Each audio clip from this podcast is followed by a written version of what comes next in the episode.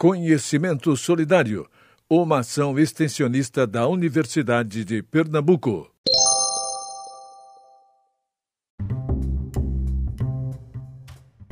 Olá, este é o quarto episódio do podcast Pode Ter Saúde, produzido por estudantes de enfermagem da turma 108 da Universidade de Pernambuco.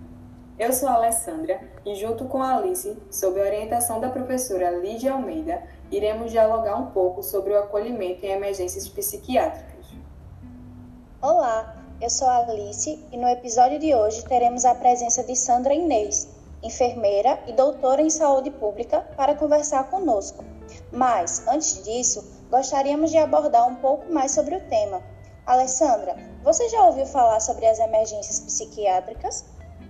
Sim, Alice caracteriza-se como emergência psiquiátrica qualquer distúrbio que venha sinalizar alterações nos pensamentos, sentimentos, ações ou comportamentos de alguém. São situações em que existe risco significativo de morte ou injúria grave para o paciente ou para terceiros e que necessita de uma intervenção terapêutica imediata. Isso mesmo, Ale. E os principais motivos de atendimento em emergências psiquiátricas costumam ser agitação psicomotora, comportamento agressivo e tentativa ou ideação suicida, principalmente relacionados à depressão, esquizofrenia e aos ataques de pânico.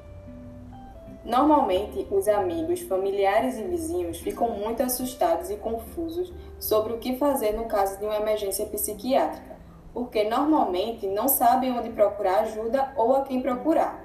O atendimento a estes casos, em condições ideais, exige uma equipe treinada, além de um local com características específicas. É verdade. E agora, para falar um pouco mais sobre o assunto, traremos a nossa convidada do episódio de hoje, a enfermeira e doutora Sandra Inês.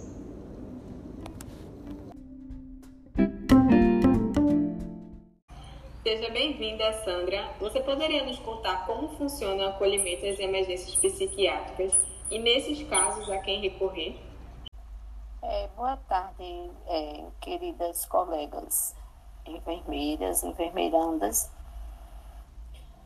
Veja, é, em, primeiro, em primeiro lugar, as emergências psiquiátricas no, no SUS, elas, elas devem ser receber demanda espontânea e atendimento a qualquer demanda espontânea que eu digo quando é a própria família que leva o paciente ou o próprio paciente procura o atendimento é, diretamente, né? Sem via outros meios, né?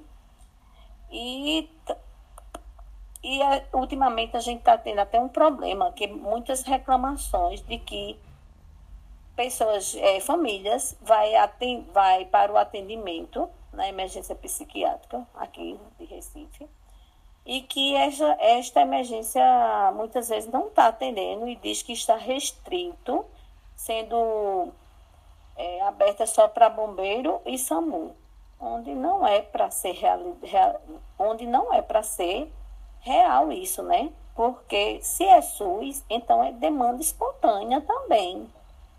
Porque muitas vezes a família espera dois dias para o SAMU conseguir atender, porque a fila de espera para o atendimento de emergência psiquiátrica é muito grande.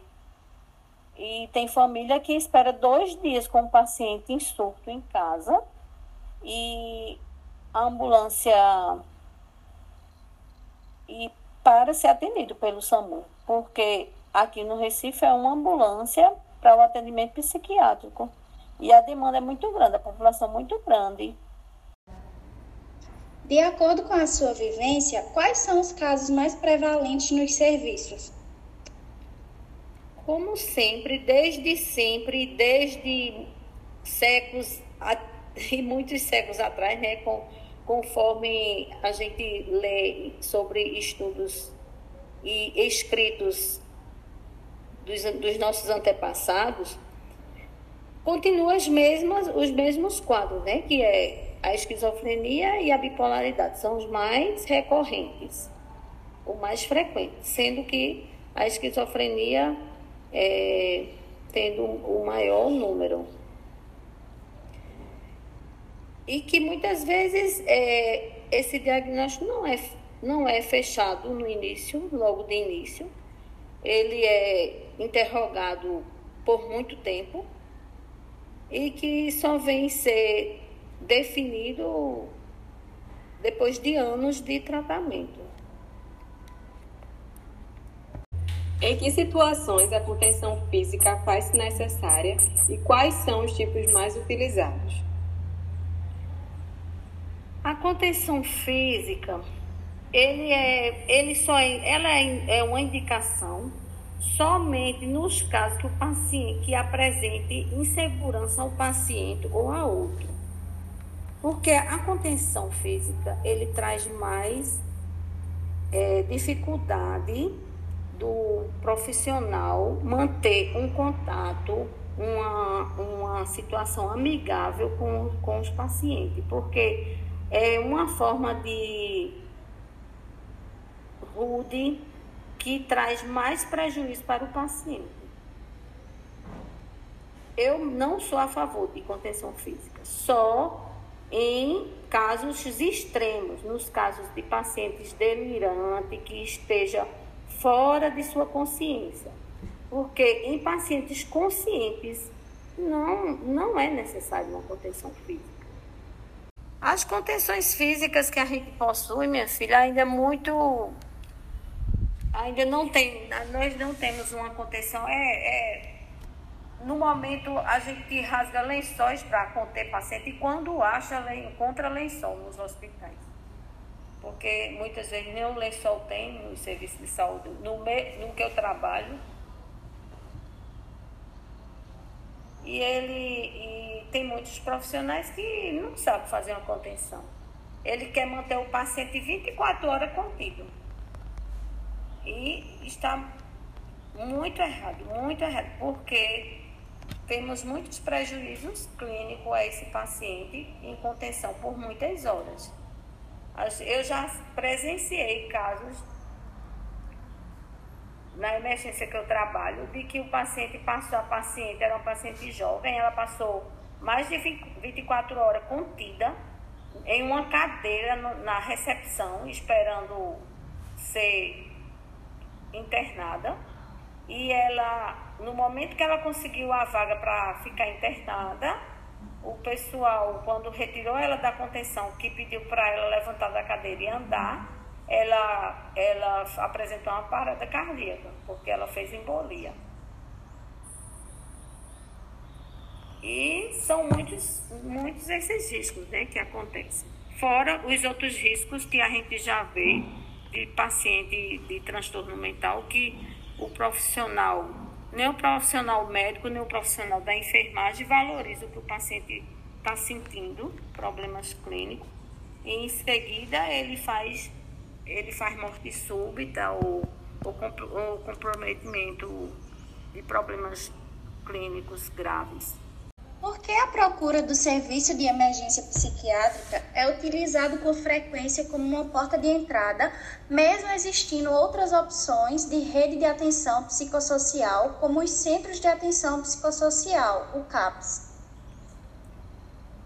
A desinformação né, da população, porque a população, nossa população ainda, a, a grande maioria ainda são pessoas muito, muito desinformada, sem condições financeiras, sem informação nenhuma, e que este paciente ele começa a ser maltratado ainda no seio da família, porque muitos passam a maltratar quando é, vê que o paciente não quer produzir, não trabalha, não faz isso, não produz, muitas vezes é tratado como um preguiçoso, como um vagabundo, e que muitas vezes é doença, né? Então, a desinformação já começa a afastar os pacientes de serem tratados. E outro motivo é que a doença mental, os transtornos mentais, principalmente os transtornos esquizofrênicos, eles são muito agudos. Eles são pessoas que vêm numa vida normal e que de repente eles podem entrar é, subitamente em surto. Isso é muito comum. E quando consegue quando consegue fazer alguma coisa por esse paciente, é justamente numa porta de emergência. Qual é a importância de direcionar o paciente para o CAPS após a alta de serviço de, de emergência? Porque no caso, né, quando é o paciente que não tem um plano de saúde, que não tem condições de manter um tratamento em clínicas particular ou por outro convênio, né? A, a melhor maneira de conduzir ele pelo, pelo serviço SUS é encaminhar para continuar o tratamento no CAPS, né? E também para facilitar a ida dele, porque esse, eles são encaminhados para os CAPS mais próximos à sua residência.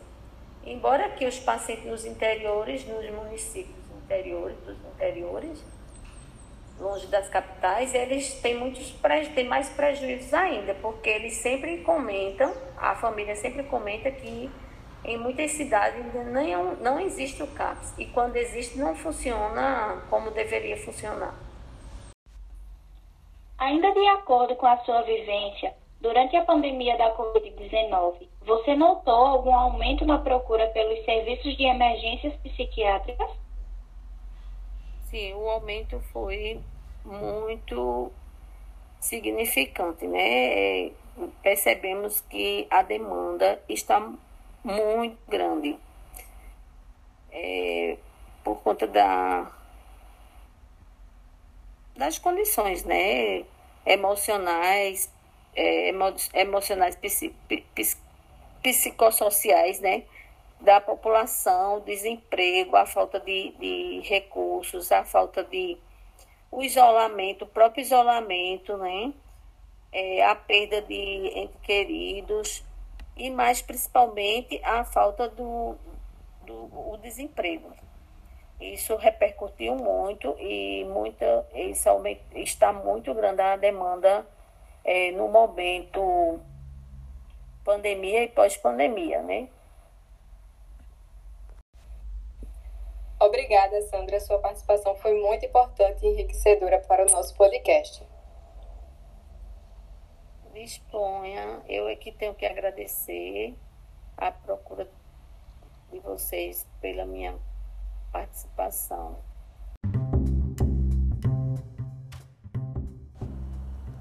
Isso mesmo. Obrigada, Sandra. Sua contribuição foi essencial.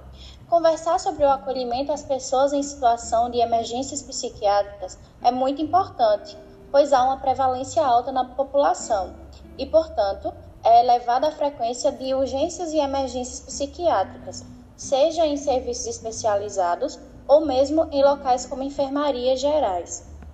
Verdade. A disseminação de informações acerca dos cuidados em saúde mental é muito necessária.